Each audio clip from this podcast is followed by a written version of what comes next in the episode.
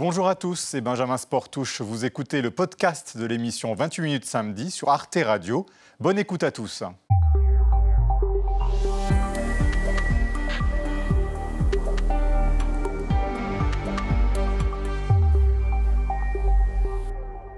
Bonsoir, ravi de vous retrouver pour euh, ce nouveau numéro de 28 minutes samedi. Notre invité ce soir, c'est Michel Perrault, historienne de renom qui n'a pas d'âge tant elle sait parler à chacune et à chacun d'entre nous. Dans son dernier livre, La combattante Michel Perrault rend hommage à toutes celles qui l'ont rendue féministe. Et puis la femme Michel Perrault se livre aussi par petites touches, une impressionniste impressionnante. Nous sommes ravis de l'accueillir et avec elle, comme chaque semaine, nous nous plongerons dans les dossiers chauds de l'actualité.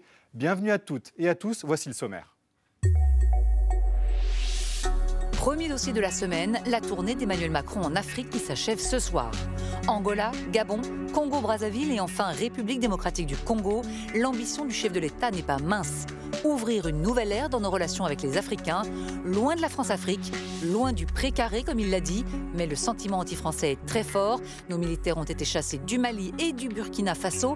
Alors peut-on vraiment retisser un lien et de quelle nature? On en débattra. Nous parlerons également de TikTok, ce réseau social chinois qui rend fou les jeunes et inquiète l'Occident. Les États-Unis envisagent purement et simplement de l'interdire. Méfiance de plus en plus grande de l'Europe aussi. 1,7 milliard de personnes espionnées par une application ludique. Ces soupçons sont-ils fondés? Que disent-ils des tensions plus profondes entre Américains et Européens d'un côté et Chinois de l'autre? Et puis en fin d'émission, Marie Bonisso nous dévoilera sa photo de la semaine, un drôle de jumbo en Inde. Bonsoir Michel Perrault. Bonsoir. On est ravis de vous recevoir. Merci d'être avec nous. Merci de m'inviter. Je vous présente mes complices euh, de ce soir. Sonia Kironi, bonsoir. Bonsoir. Jean-Mathieu Pernin, bonsoir. Bonsoir.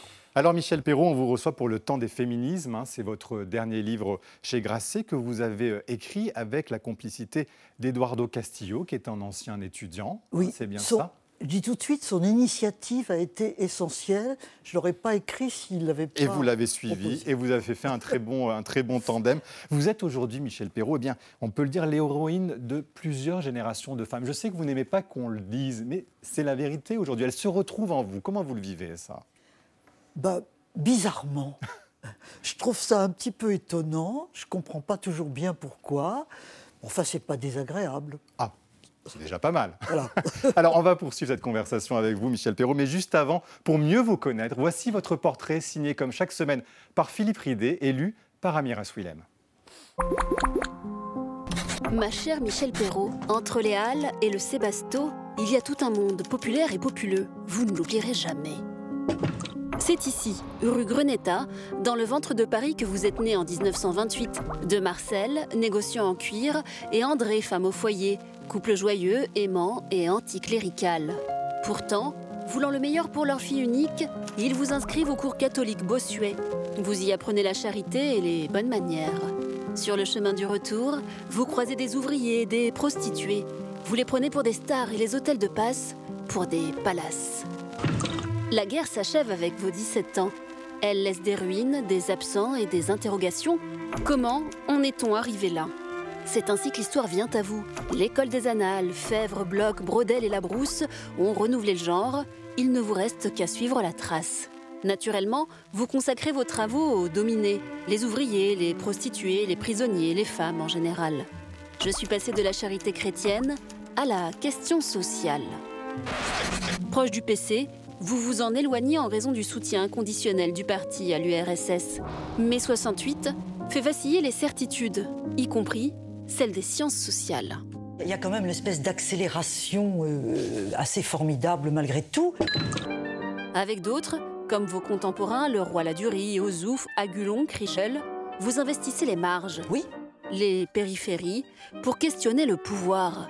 L'histoire appartient aussi à ceux qui la vivent. Défricheuses d'archives, exhumeuses de vies oubliées, vous êtes partie prenante du féminisme des années 70. J'ai pas été une militante de premier plan euh, dans le mouvement féministe, je le dis euh, comme c'est, mais je me suis sentie très très concernée. et supportrice de MeToo, avec quelques bémols. Il reste encore beaucoup à faire. J'ai peut-être fait de l'histoire pour ne pas parler de moi, avez-vous dit. Ma chère Michel, ne vous cachez pas derrière votre travail. Tout le monde a reconnu la petite fille de la rue Greneta. Ça vous fait sourire, Michel Oui, c'est sympathique. Oui. Et, et derrière la petite fille de la rue Greneta, il y avait un homme tout de même. Cette femme que vous êtes, cette féministe que vous êtes devenue, eh bien, il y avait un homme important, c'est votre père. Oui, mon père était féministe sans le mot, bien oui, entendu, mais euh, très. euh, Sois autonome, ne te mets pas trop tôt un homme sur le dos. euh, euh, voilà, qu'est-ce que tu veux faire? Voilà, c'est formidable. Ne te marie pas trop vite, Ah il non, vous disait. Oui. trop vite, surtout pas. Donc c'était un petit peu exceptionnel dans ma génération. Euh, tous les hommes n'étaient pas comme ça quand même. Et on revient de loin quand même à, à vous lire. hein. À la Sorbonne, dans les années 50, les profs commençaient leur cours par Bonjour messieurs, alors que vous étiez là. Votre directeur de thèse vous a dissuadé de travailler sur l'histoire des femmes. Vous ne réussirez pas avec ça, vous dit-il. Vous passez votre agrégation, eh bien, c'est pas en public.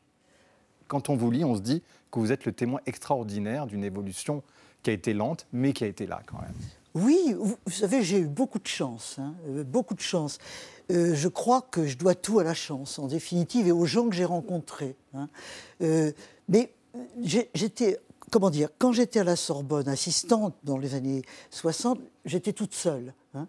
Mais c'est pas désagréable d'être une exception, parce que on, on ne gêne personne. Donc euh, tout le monde est charmant avec vous. Au fond, ce, ce qui Mais on fait vous problème, considère pas à ce moment-là, vraiment. Oui, c'est ça. Oui. C'est quand il y, a, il y a beaucoup de femmes. Alors là, la concurrence peut s'in- s'introduire, les hommes peuvent vivre ça mal. Quand on est toute seule, c'est facile. Alors, Michel Perrault, peut-être facile. Alors Michel, nous avons une archive pour vous, justement, puisqu'on parle de femmes célèbres, importantes, que vous allez aimer, j'en suis sûr, et c'est Sonia qui l'a trouvée pour vous. Oui, c'est l'avocate Gisèle Halimi qui a fait de la lutte pour les droits des femmes en général et le droit à l'avortement évidemment euh, en particulier, le grand combat de sa vie. On va la regarder en 1973, elle témoignait dans l'émission de Bernard Pivot, ouvrez les guillemets, sur le RTF. Je suis mariée, j'ai trois enfants. Et Faut est-ce dire, que c'est. vous auriez pu en avoir d'autres? Si j'avais voulu, oui. Oui. Je n'en ai voulu que trois et j'ai avorté trois fois. Oui, mais est-ce que.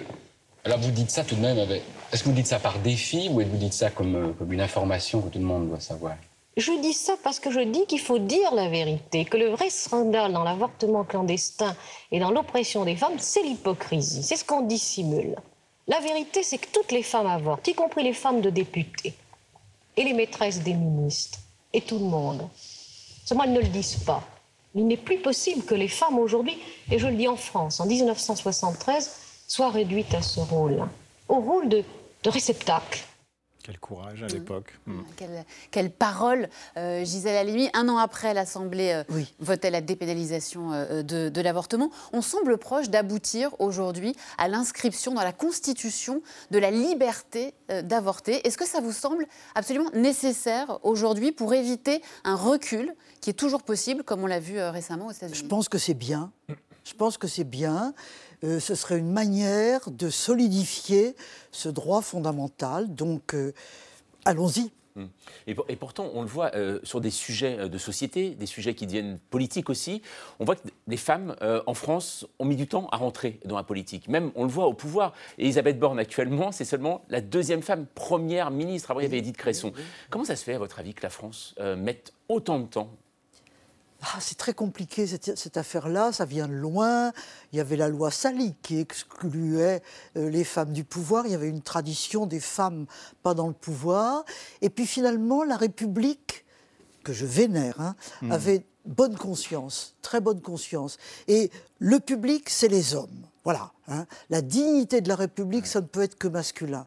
Et d'une certaine manière, euh, ça explique un peu que les femmes aient mis en France si longtemps avant d'y entrer. Puisqu'il faut le rappeler, elles ne votent que depuis 44, la loi 45 le fait. Parce que vous dites, hein, l'invisibilité des femmes, c'est une donnée constante de l'histoire. C'est ça qui traverse votre livre, c'est ça qui est incroyable.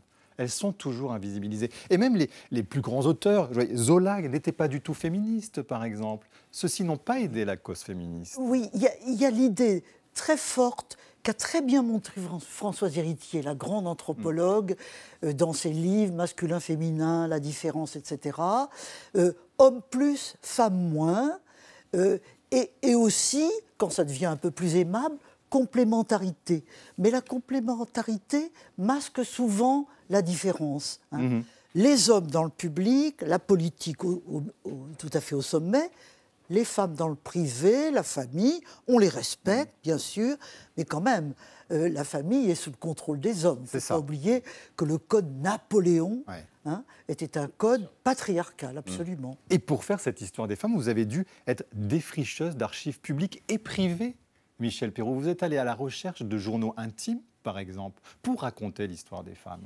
Oui, mais je ne suis pas la seule. hein. Oui. C'est un mouvement Mais vous avez été une pionnière. euh, Vous dites toujours c'est collectif, mais vous avez été une pionnière pour cela. Oui, enfin, si vous voulez, on va, on va pas discuter là-dessus. Mais les archives privées, c'est fondamental, Ouais. puisque justement, les femmes sont dans la famille, la correspondance, le journal intime des jeunes filles, etc. hein.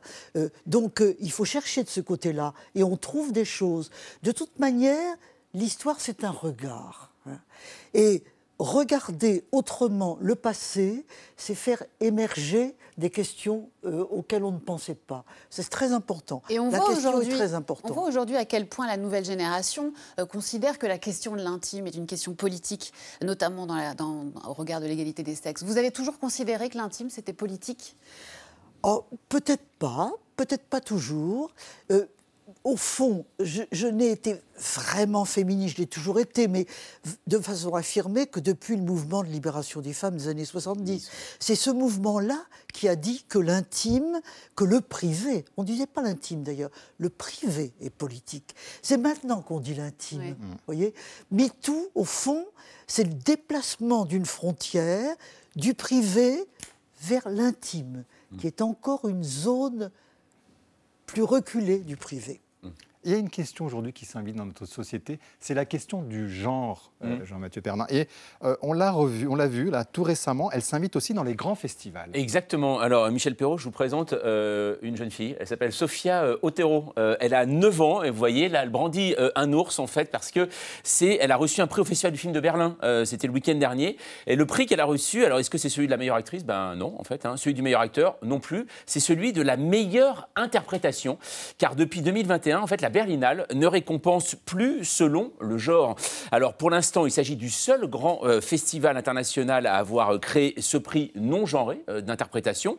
Le débat sur le sujet n'est pas nouveau, mais nombreux sont désormais ceux à prendre position pour refuser les catégories féminin, masculin dans les récompenses. Récemment, le réalisateur Sam Mendes a même souhaité que les Oscars hein, américains prennent ce chemin également, alors que d'autres craignent que eh ces prix non genrés finissent par récompenser eh bien, que des hommes, hein, parce que eh bien, la parité au niveau des premiers rôles n'est toujours pas euh, d'actualité. C'est un peu une métaphore de l'expression euh, l'enfer est pavé de, de bonnes intentions. Mais d'après vous, est-ce que les prix euh, non genrés permettent tout de même une, une égalité entre les hommes et les femmes? Oh, oui, je pense que, je pense que oui. Le- les, les prix non-gens, oui. Le- les, les femmes ont pris quand même de l'importance, elles savent se battre. Je, je crois que de plus en plus, elles se battront dans le- une, une indétermination, hein, je, je pense. Peut-être que c'est au, au début, euh, il faut peut-être genrer. Ouais, hein. d'accord, C'est ça, voilà. Oui. C'est ça. C'est ce que les Américaines appellent les discriminations positives. Oui. hein, euh, affirmative action, voilà. Mais après, on efface les frontières. L'idéal n'est pas qu'il y ait des frontières, c'est qu'il n'y en ait plus. Hmm. hein, et que chacun, euh, c'est un peu la pensée queer finalement, hein. Oui. euh, aille de, de chaque côté. C'est fluide, Mais une fluidité. il il y a des moments euh, où il faut prendre en compte les inégalités, les combattre peut-être par, par une action affirmative. Euh, Cette question du genre, elle est au centre quand même d'une incompréhension actuelle. Et vous, vous l'explorez là, entre les féministes historiques et les féministes nouvelle génération. Une sorte, a, euh, une sorte de, de- de fossé qui s'est créé. Est-ce que c'est ça que vous diriez? Comment vous l'expliquez? Ces deux tendances, sous fond de wokisme, d'intersectionnalité. Mais je, je pense que de toute façon, les choses changent. Mm. Le monde n'est plus du tout ce qu'il est maintenant, ce qui, enfin, ce, aujourd'hui, Oui. ce qu'il était il y a 50 ans, c'est évident. Donc, euh, les pensées se renouvellent. Donc, mon attitude, Mais elles sont un peu radicales, dites-vous, parfois. Pe- Peut-être, mais j'ai peut-être tort de dire ça. Uh-huh. J'ai- J'ai peut-être tort. Euh, finalement, ce qu'il faut, c'est écouter ce qui se dit. hein. Ouais. Pourquoi ces mots sont employés Pourquoi ces concepts surgissent? C'est ça, à mon avis, qui, qui peut permettre de comprendre. Et La vous- compréhension, c'est important. Ouais. Et vous dites comme Beauvoir, je ne suis pas né féministe, je le suis devenu. Est-ce qu'aujourd'hui la différence, c'est qu'on est féministe, NAIT C'est ça la différence, vous diriez? Avec Oh, votre je- génération Non, ou je, pas? je ne pense pas. On devient toujours Je- féministe. Oui, je, je pense que le féminisme, c'est une conscience, hein, Mhm. une conscience des inégalités, de, de ce qu'il y a à faire, euh, etc. Donc, euh, c'est une attitude personnelle, il faut la conquérir, et c'est vrai pour les nouvelles générations comme pour la mienne. C'est donc toujours une conquête. Alors Michel Perrault, c'est l'heure de commencer notre tour de l'actualité de la semaine et c'est Olivier Boucreux qui nous emmène voir ailleurs. Ce soir, on part en Espagne où une dispute conjugale fait beaucoup parler. Au pays du gazpacho, des taureaux et du flamenco, on ne rigole pas avec les violences faites aux femmes, même quand elles sont au bord de la crise de nerfs.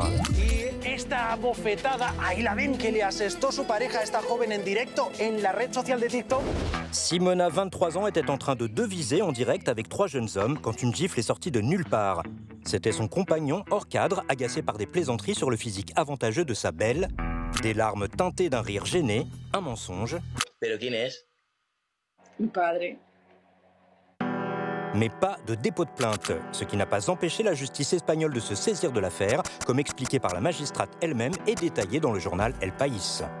Dans les crimes de violence sexiste, il suffit du simple fait de la diffusion en direct de la gifle pour que les pouvoirs publics déploient le champ de protection de la victime. Résultat, même si les amoureux sont apparus main dans la main au procès, le tribunal pénal a condamné l'homme à un an de prison et trois ans d'interdiction de s'approcher de la victime.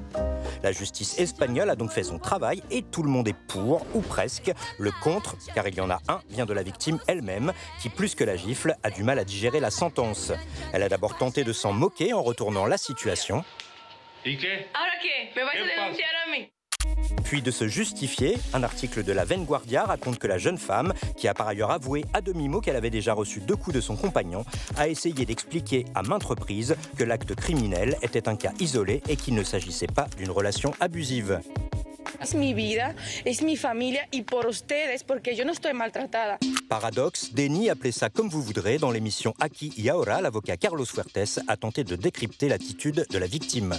La víctima de violencia machista ni entiende realmente que está siendo víctima de esto, porque entra dentro de unos parámetros estereotipados. Le combat n'est pas terminé. Pionnière dans la lutte contre les violences faites aux femmes, l'Espagne peut se fixer un nouvel objectif, que les victimes elles-mêmes apprennent à identifier et dénoncer cette violence. Il y a encore clairement du chemin à faire. Merci Olivier Boucreux. Et on s'attaque à l'actualité de la semaine. Et pour cela, nous accueillons deux confrères de la presse internationale. Francis Aloupo, bonsoir. Bonsoir. Merci d'être avec nous. Vous travaillez pour la presse béninoise. Et Richard Verly, bonsoir Richard. Bonsoir. Journaliste pour le quotidien suisse en ligne, je précise en ligne, Blick. Et Sonia, notre premier dossier euh, d'actualité, eh bien, il nous emmène en Afrique avec la tournée d'Emmanuel Macron. Oui, en Afrique centrale, euh, Gabon, Angola, Congo et RDC. C'était son 18e euh, déplacement en tant que chef de l'État français euh, en Afrique, où l'influence et la présence française, on le sait, sont de plus en plus euh, contestées, remises en question. Alors il l'a répété, l'âge de la France-Afrique est révolu, mais il a beau le répéter, euh, Francis Laloupeau, depuis des années, on sent qu'il a toujours du mal à convaincre les sociétés euh, civiles africaines. Comment est-ce que vous l'expliquez? Parce que, euh, en fait, Emmanuel Macron est l'héritier, je dirais, de- d'un certain nombre de, de promesses non tenues euh, dans ce qui concerne la politique africaine de la France. Vous vous souvenez, à l'époque, il faut remonter très loin, Giscard d'Estaing disait à l'époque l'Afrique aux Africains. Et ensuite, François Mitterrand parlait d'une rénovation des relations entre la France et l'Afrique. Et puis il y a eu Sarkozy, avec qui on a connu la notion euh, de, rupture, rupture avec les mauvaises pratiques de la France-Afrique, rupture inachevée évidemment, relayée ensuite évidemment le projet relayé par euh, François Hollande, qui lui aussi, je dirais, s'est heurté, je dirais, à quelques contentieux récurrents anciens qui ont jalonné l'histoire de de, de- relations entre la France et l'Afrique depuis les indépendances. En fait, ce qui se se passe, c'est qu'il ne suffit pas de, de décréter la, euh, la rupture avec les mauvaises pratiques. Il faut peut-être ré- d'abord résoudre, je dirais, toutes les questions qui sont restées en suspens et qui n'ont pas, qui sont- qui- qui n'ont pas été résolues depuis, depuis 60 ans. Alors, parmi les contentieux anciens dont je parle, il y a la question de, la monnaie, euh, le franc CFA, qui est demeuré une sorte de vestige symbolique de, de- de la colonisation, la question des bases militaires, la coopération euh, militaire qui a été évidemment toujours Mm. perçue avec, euh, je dirais, avec un soupçon, euh, pour, pour- pour ne dire que cela.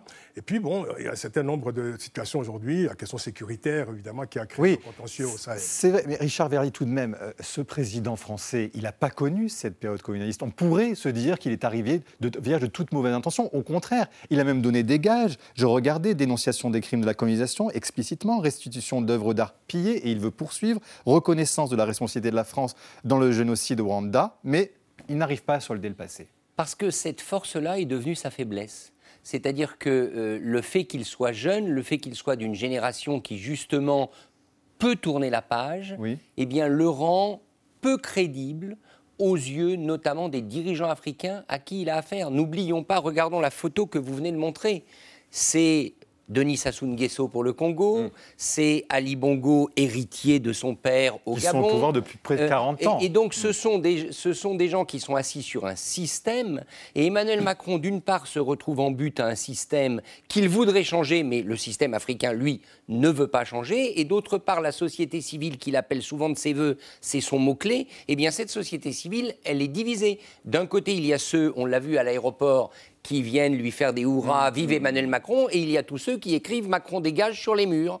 Et donc, c'est ce que je disais, cette force de la génération est un peu sa faiblesse. Sans parler des problèmes de style, vous avez quand même vu à nouveau cette vidéo selfie depuis la forêt Oui. tropicale au au Alors, Gabon. justement, puisque vous parlez d'environnement, vous trouvez qu'elle est malvenue. Mais On va- on tout de va y même, aller. c'est aussi un des arguments qu'il veut utiliser, le Oui, c'est un des sujets qu'il tente de mettre sur la table dans, dans ce nouveau dialogue, qu'il tente de mettre en place la protection de l'environnement. Alors, il était euh, avant-hier au Gabon pour participer à un sommet franco-gabonais sur la, sur la préservation des forêts tropicales. On va le regarder.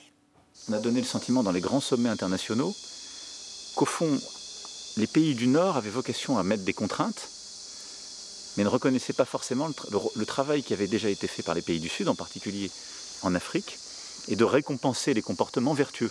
Et donc je pense que c'est aussi important de reconnaître qu'il y a un travail qui a été fait ici qui ne nous a pas attendus, qu'on a aidé, accompagné, mais euh, il faut en reconnaître les auteurs.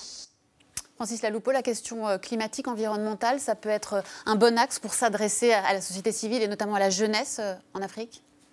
C'est-à-dire que c'est un, sujet parmi d'autres, je dirais, dans le, dans le contexte, euh, dans le contexte africain international.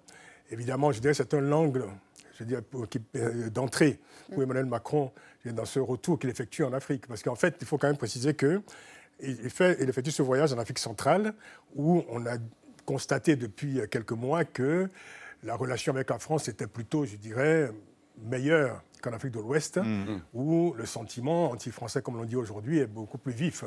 Euh, mais on constate aussi qu'il y a des militants qui attendaient euh, Emmanuel Macron en Afrique centrale aussi, puisqu'on on manifeste dans les rues de Kinshasa, euh, en, République démocratique du Congo. Au Gabon également, euh, l'opposition n'est pas très heureuse de, ce voyage, puisque l'opposition considère que ce voyage au Gabon, c'est un soutien qui est apporté à un régime qui, évidemment, est considéré comme une sorte de, je d'autocratie. Oui, avec une Alors, élection présidentielle qui arrive. En Une- plus. Avec, avec, euh, une chose, l'élection présidentielle qui une arrive. chose tout de même, quand Emmanuel Macron parle de nouvelles relations euh, avec l'Afrique, là on le voit tout de même, euh, là il est allé euh, en Angola, où eh ben, c'est un pays, comme on dit, lusophone, Euh, il était au Rwanda, pays anglophone, ça veut dire qu'il veut aussi sortir un peu, entre guillemets, du précaré euh, français? Ah, complètement. La meilleure preuve, c'est qu'il a une relation assez étroite avec Paul Kagame, le président rwandais. N'oublions pas que Emmanuel Macron a fait nommer une Rwandaise, l'ancienne ministre des Affaires étrangères du Rwanda, à la tête de l'Organisation internationale de la francophonie. Il rêve, dit-on, ou en tout cas il pense, à faire venir l'Angola, pays lusophone, également dans cette organisation de la francophonie. Ça prouve bien qu'il il n'y arrive pas avec les pays, je dirais, de la France-Afrique traditionnelle, pour les raisons qu'on vient d'expliquer. parce que c'est un puzzle finalement cette histoire. C'est une histoire compliquée. C'est une histoire compliquée. En fait, la difficulté que nous avons depuis plusieurs années, c'est de parvenir en fait à banaliser les relations entre la France et l'Afrique. L'Afrique francophone, Ouais, bien sûr. Surtout de cette Afrique francophone. Parce que c'est une relation qui est très chargée. Quand je parlais des contentieux, je dirais, post-coloniaux qui sont restés non soldés jusqu'à ce jour, évidemment, il faut peut-être dépasser, je dirais, à un moment donné, ce contentieux, après, après, après y avoir apporté les réponses nécessaires, et puis verser, je dirais, la politique africaine de la France dans le champ ordinaire des relations internationales. Et ne pas en faire, je dirais, une particularité, une singularité. Mm. C'est à ce prix, simplement, je pense que les relations vont s'apaiser entre la rue la, la- la rue africaine qui aujourd'hui s'échauffe et, et la France. Parce qu'il faut quand même dire qu'il y a un élément important qui rend, je dirais, cette actualité beaucoup plus sensible aujourd'hui, c'est, ce sont les réseaux sociaux. C'est l'impact des réseaux sociaux. sûr. Parce que l'opinion africaine est enfin prise en compte à travers l'amplificateur. Avec la présence, la présence des Russes massive et l'influence russe. On a vu beaucoup d'hommes. On a vu, on a vu, l'ombre. on a vu beaucoup d'hommes là dans les images euh, qui viennent d'apparaître avec ce voyage d'Emmanuel Macron, Michel Perrault. Il y a la femme africaine, les femmes africaines. Vous avez, vous, à un moment donné, eh écrit cette histoire des femmes occidentales. Elles vous ont dit, ces femmes africaines, vous le racontez. Ce n'est pas notre histoire. Ça, c'est important à préciser. Vous le racontez. Ben, les, femmes africaines elles-mêmes euh, écrivent leur histoire. Il y en a qui l'écrivent, hein, et elles le feront de plus en plus. Euh, mais justement, quelle, est actuellement la situation des femmes africaines du point de vue politique? Nous pourrons faire euh, large Il y a euh, toute beaucoup de l'émission choses à dire, hein. Mais je veux juste vous indiquer quand même que dans un pays comme le Rwanda, qui a Oui. d'autres défauts par ailleurs, euh, les femmes sont très présentes euh, dans la vie politique et sont d'ailleurs la majorité, euh, constituent la majorité d'ailleurs euh, euh, au Parlement.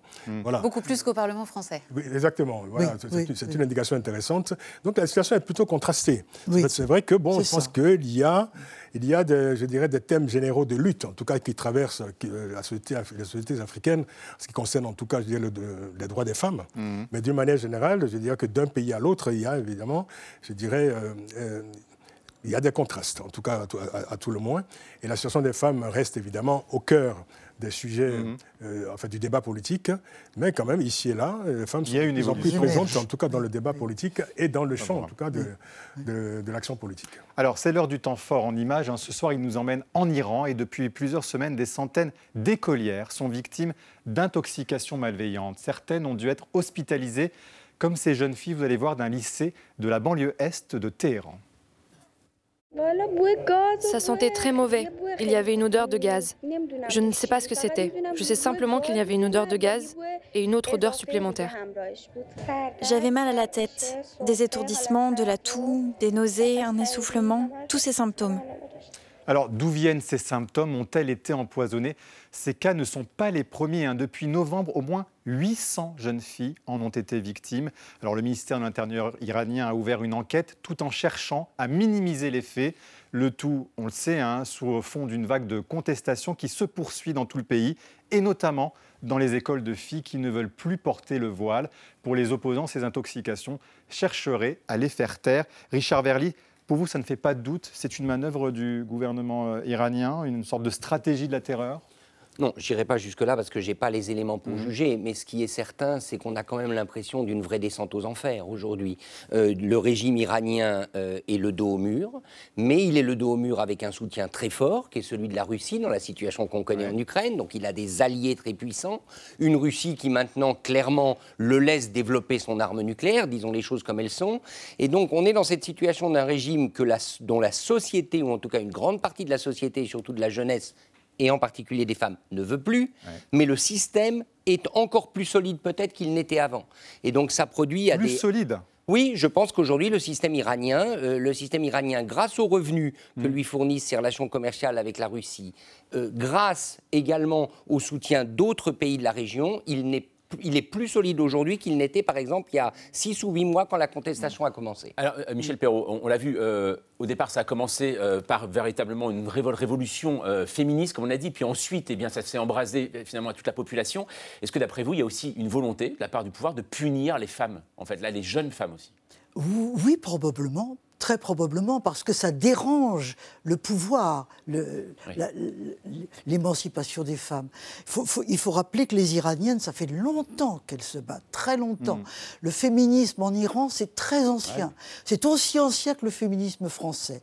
Au 19e siècle, il y avait des femmes qui se battaient déjà pour leurs droits, et on n'en finirait pas de raconter cette histoire. Elle est, elle est très longue et très importante. D'un autre côté, euh, c'est probablement en Iran que le voile a été créé par Cyrus le Grand, Oui. 600 ans avant Jésus-Christ. hein. Et vous écrivez que c'est une forme de domination sur le corps féminin, le voile, et que la liberté des femmes, c'est de le retirer. Oui, bien sûr, bien sûr. Ceci dit, il Vous faut... n'êtes pas d'accord sur ce point, par exemple, avec Annie Ernaux, qu'on a reçu sur ce plateau. Vous êtes... Oui, oui, mais Oui. attention, euh, il faut parfaitement comprendre la situation des femmes concrètement. Mm. Elles ne peuvent pas toujours faire autrement, elles peuvent désirer avoir le voile, bien sûr, mais le principe du voile, c'est une domination masculine évidente. hein. C'était pour euh, que le corps des femmes ne tente pas les hommes. Mm. hein. C'était comme ça en, en Iran, hein, et c'était comme ça dans le christianisme. Hein. Donc euh, le voile, c'est vieux. Ça a précédé l'islam. On l'attribue à l'islam, à juste titre, l'islam le prend aujourd'hui. Mais c'est antérieur. C'est antérieur. Francis Laloupeau, et c'est vrai que l'Europe, pour l'instant, est assez impuissante. Est-ce qu'elle fait suffisamment? Il faut dire aussi que, par exemple, on a des otages français encore en Iran. Donc c'est peut-être aussi ça qui nous paralyse, qui nous lie les mains? Est-ce que l'Europe fait suffisamment? Je crois que c'est la vraie question. Parce qu'en fait, derrière euh, la, la question du voile, plus ou moins bien ajustée, parce que la question est de savoir s'il est bien ajusté ou pas, hein, que pour les femmes qui se font arrêter en tout cas, c'est c'est surtout une demande de démocratie qui est en train de s'exprimer dans, ce pays. Et en fait, c'est un- c'est une demande très forte, je dirais, d'invention de, nouvelles formes de vie dans ces pays-là, d'une consécration réelle du respect des libertés individuelles et collectives. Et on le voit aussi bien, je dirais, en, Algérie, on le voit en Afrique sub- subsaharienne, on le voit à Hong Kong. Et ce qui manque souvent à ces militants pour, la démocratie, c'est d'entendre, je dirais, le soutien justement des vieilles démocraties, des démocraties anciennes, qui puissent porter réellement avec eux ces, euh, ce combat-là. Il faut rappeler, Francis Aloupo, 500 civils ont déjà été tués et 20 000 Iraniens sont emprisonnés. On pense, on pense à eux. Alors, on, on en trouve toujours dans. On reste dans l'actualité hein, et on va évoquer le second dossier de la semaine qui nous intéresse ce soir. C'est l'application TikTok. Rien à voir, qui, qui suscite la plus grande méfiance. Ouais, les Qui fait danser, mais qui suscite la méfiance. Oui. des agences fédérales américaines, de la Commission et du Parlement euh, européen euh, également, euh, ces grandes institutions qui ont décidé d'interdire à leurs employés l'utilisation de TikTok sur leur téléphone. TikTok, donc cette, cette application aux 1,7 milliard d'utilisateurs dans le monde propriété du chinois ByteDance. Richard Verly, est-ce qu'on a raison de se méfier? Si on a raison, il est tard. Et alors, dans ce cas, je me pose vraiment des questions sur la perspicacité des services techniques de la Commission européenne. Parce que si, effectivement, TikTok a infecté les téléphones des fonctionnaires européens qui aujourd'hui n'ont plus le droit de l'avoir. Oui, ils sont 33 000. hein. Voilà, la je Commission européenne un- leur a demandé de la Je retirer. suis un peu inquiet sur le volume des informations récoltées depuis quoi 5 ans à peu Ouais, près c'est 5 ça, ans ouais, que ça, TikTok ouais. est en vogue. Euh, très franchement, là, à mon avis, on est dans un jeu euh, d'affrontement politique international. Il s'agit pour Entre la les États-Unis et la Chine. Absolument. Et puis aussi euh, l'Europe et la Chine. Il s'agit d'envoyer des messages à la Chine. TikTok est un message très fort parce que c'est quelque chose d'extrêmement connu. Euh, le, le- le poids aussi économique de TikTok est important. Mais si on revient véritablement à l'enjeu de la surveillance, l'éventuel vol des données, etc., très franchement, c'est trop tard pour avoir un effet. Oui, parce que Charles Verly, vous le disiez, justement, pour l'enlever euh, justement à nos utilisateurs, aux États-Unis notamment, on vient d'apprendre que c'était euh, presque les mêmes chiffres d'audience que Netflix maintenant. TikTok. Absolument. Vous imaginez le gouvernement américain dire faut enlever maintenant euh, cette application à des millions de leurs citoyens? Non, et je rappelle juste quand même, il ne s'agit pas du tout de faire le parallèle, mais que sauf erreur, la plupart des services techniques de la Commission européenne fonctionnent sur Microsoft. Oui, c'est ça. C'est-à-dire un Francis software américain. Attendez, dites-nous, est-ce que vous l'avez, vous, sur vos téléphones, Non. euh, TikTok? Non. Et Non. vous, Francis Aloupo Et vous, Michel Perrault? Non? Bon. Ah, Mais Francis Aloupo, dites-nous quand même. Euh, moi non plus, d'ailleurs. Personne ne l'a. Mais- mais en même temps, j'allais vous le dire, Francis Aloupo, les utilisateurs ne sont pas dupes. Ils se disent qu'ils sont espionnés, peut-être par les Chinois, mais pas que par les Chinois. Donc à un moment donné, il y a une forme de banalisation Bien sûr. de l'espionnage, j'allais dire. Bien sûr, bien sûr. Ce que c'est- quelqu'un appelait la géopolitique de la datasphère? C'est ça. 133 millions quand même d'utilisateurs aux États-Unis, 1,7 milliard. Dans le monde. de- Mm. dans le monde, c'est- énorme. En fait, cette nouvelle conflictualité, moi, moi, ma réflexion serait de, de- de dire que voilà, tout ça, finalement, je veux dire, rappelle à l'Occident que euh, voilà, il n'est plus le seul producteur et fournisseur de produits de haute technologie, de technologie de pointe, quoi. Et que c'est voilà, c'est une nouvelle forme de, c'est une nouvelle conflictualité, voilà, qui porte, je dirais, sur euh, cette. Alors, quand on parle d'espionnage, alors on reproche évidemment, on soupçonne la Chine d'espionner avec TikTok. Il faut quand même dire que dans d'autres pays, autres que la Chine, bon, des services de renseignement également vrai. espionnent aussi, y compris nos concitoyens. Même si l'utilisation qu'on en fait n'est peut-être pas la même. quand même si l'utilisation qu'on en fait n'est peut-être pas la même. On sait ce que peuvent en faire euh, sur les droits humains Sur les droits euh, humains, euh, la Chine. Mais la France aussi, Jean-Mathieu, eh bien, est inquiète, euh, craint d'être piratée par les Chinois. Bien sûr. Alors, il s'appelle APT31. Est-ce que vous les connaissez? Non, vous les connaissez pas. Bon, personne ne les connaît en fait, c'est normal. Mais ça met sur les dents en ce moment les services de cyberdéfense occidentaux. APT31, en fait, c'est le nom d'un groupe euh, qui est lié au gouvernement chinois, dont le but en fait serait de procéder à des attaques de grande ampleur sur les services informatiques en Europe et aux États-Unis. Et vous l'avez dit, Benjamin, la France n'est pas du tout euh, épargnée. Ainsi, selon l'Agence nationale de la sécurité des systèmes d'information, notre pays a dû faire face en 2022 à 19 incidents majeurs. Neuf d'entre eux seraient des intrusions imputées à des acteurs chinois. En priorité sont ciblés bien sûr les administrations, mais plus seulement, puisque ces espions s'attaqueraient également aux sous-traitants hein, de l'industrie de la euh, défense, des petites entreprises, en fait, moins bien protégées informatiquement, dont le système servirait en fait de porte d'entrée, c'est comme ça que, l'on dit, aux hackers chinois pour atteindre en fait des cibles institutionnelles type ministère. Autre piste, les logiciels euh, chinois, parce qu'ils sont moins chers et donc ils sont plus abordables, et certains comporteraient des éléments permettant de rafler des renseignements à l'insu de l'entreprise qui utilise. Mais en fait, bah, tout ça c'est illégal, mais il existe en fait un moyen tout à fait légal d'obtenir des informations de la part du gouvernement euh, chinois. C'est une loi, tout simplement, adoptée en 2021 qui permet aux services de renseignement d'accéder aux données hébergées par des entreprises chinoises. Et euh, sous prétexte de protéger la population d'actes de malveillance, eh bien, le gouvernement chinois peut ainsi avoir accès à de très nombreux fichiers. Voilà, on imagine déjà le pitch hein, du prochain euh, James Bond. Hein. L'espion britannique arrivera-t-il à avoir une collection Wi-Fi sécurisée? Ça va être palpitant. Mais Richard Verly, est-ce qu'on a été finalement un peu trop naïf avec la Chine? Je ne crois pas. La grande difficulté, c'est qu'on n'a pas développé, en Europe en tout cas, des systèmes informatiques qui seraient tellement utilisés par les Chinois qu'au fond, ils seraient les homologues de TikTok. C'est ça la difficulté. Parce que que les Chinois aient développé ces technologies, on pense aussi à des opérateurs comme Huawei, par exemple, euh, on ne peut pas leur faire grief et qu'ils les commercialisaient non plus. La difficulté, c'est que l'Europe n'a pas su être en première ligue mm. dans ce jeu technologique et aujourd'hui, elle en paye le prix parce qu'elle est en retard. Michel Perrault, quand vous voyez euh, toutes ces polémiques autour de, TikTok, est-ce que vous utilisez, vous, les, médias sociaux euh, pour communiquer avec votre famille, avec d'autres chercheurs, d'autres confrères historiens? Est-ce que vous vous méfiez? J'avoue humblement que j'utilise très peu les réseaux sociaux, voire pas mm. du tout. Je suggérerais d'inventer Tic-Tac, peut-être. pour féminiser. Mais c'est vrai que pour les combats, les combats féministes... Faut inventer Oui, mais pour les combats, en général aussi, il faut dire ces réseaux sociaux ont aidé les causes. À, se développer et à s'épanouir. Bien sûr, mais c'est mm. l'ambiguïté de toute chose. Hein. Euh, il n'y aurait pas de démocratie sans les réseaux sociaux en Chine, par exemple. Hein. Justement, justement. Et d'un autre côté, ils nous envahissent, ils nous façonnent, etc. Oui, voilà, du progrès. Il faut prendre les deux ensemble. Merci euh, Richard Verly, merci euh, Francis Laloupeau de nous avoir accompagnés ce soir. C'est l'heure de David Castello-Lopez qui chaque semaine fait son intéressant pour notre plus grand bonheur. Avec cette question que vous vous posez, j'en suis sûr, forcément chez vous. Pourquoi l'ornithorynque?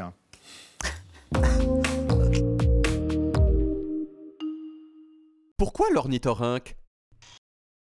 L'ornithorynque n'a aucun sens. C'est un peu un canard, puisqu'il a un bec et qu'il pond des œufs. C'est un peu une loutre, avec son pelage super serré. C'est un peu un scorpion, puisque les mâles ont sur leur patte arrière un dard empoisonné qui leur permet de vous piquer. Et pour couronner tout cela, si vous mettez un ornithorynque sous de la lumière noire, eh bien, il brille comme en boîte de nuit. Mais alors pourquoi l'ornithorynque? Comment la nature a-t-elle pu créer un mélange pareil? Eh bien nous allons voir.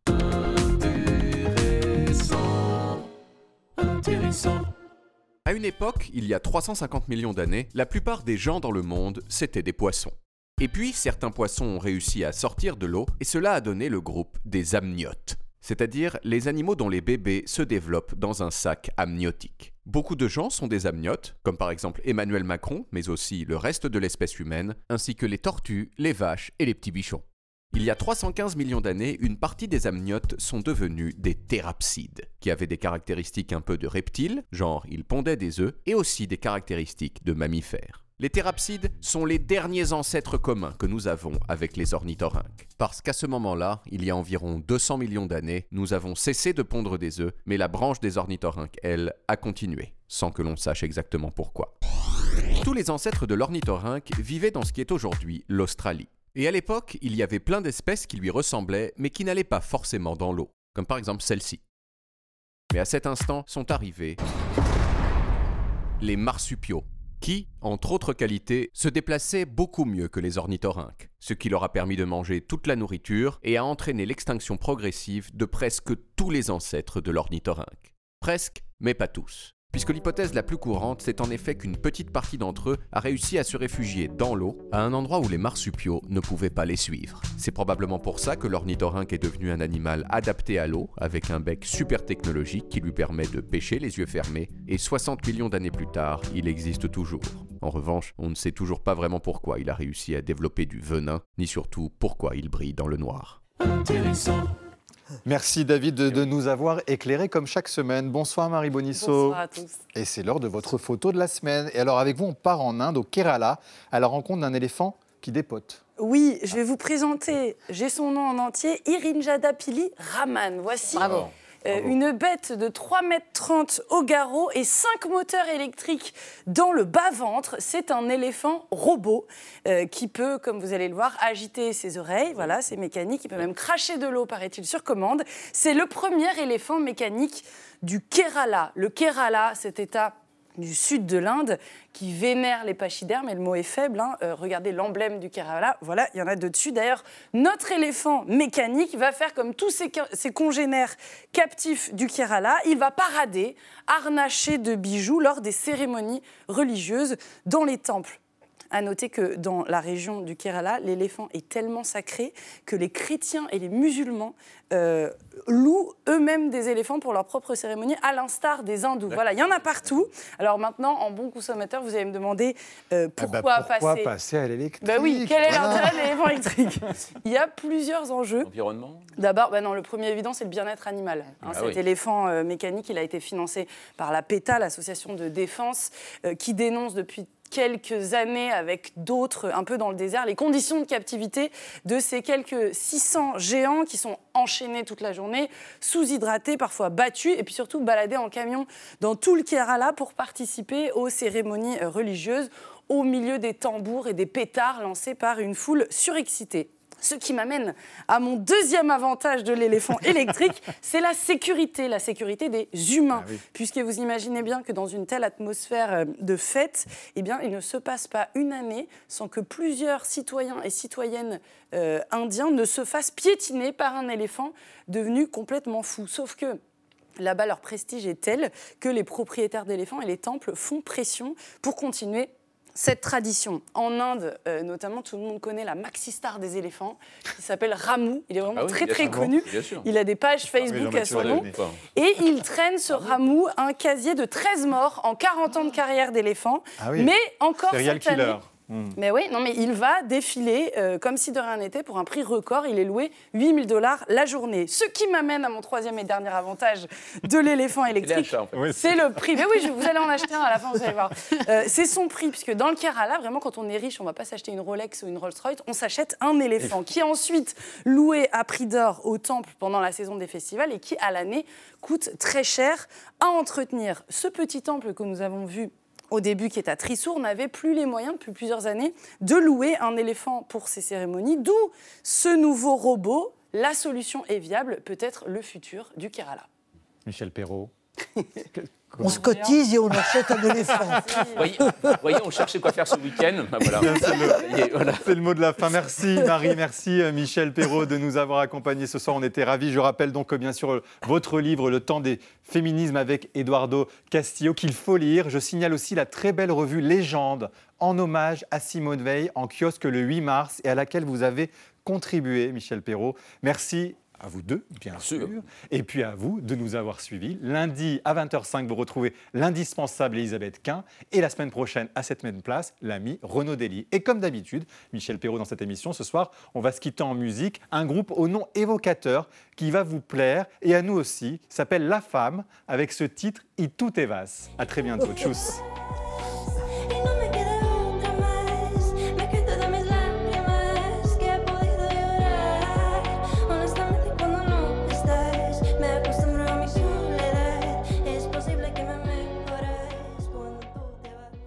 Merci à tous pour votre écoute. Euh, Vous pouvez retrouver 28 minutes sur toutes les plateformes et sur arteradio.com. Et pour soutenir l'émission, n'hésitez pas, abonnez-vous, commentez, critiquez, mettez des étoiles et vous pouvez partager le podcast avec vos proches.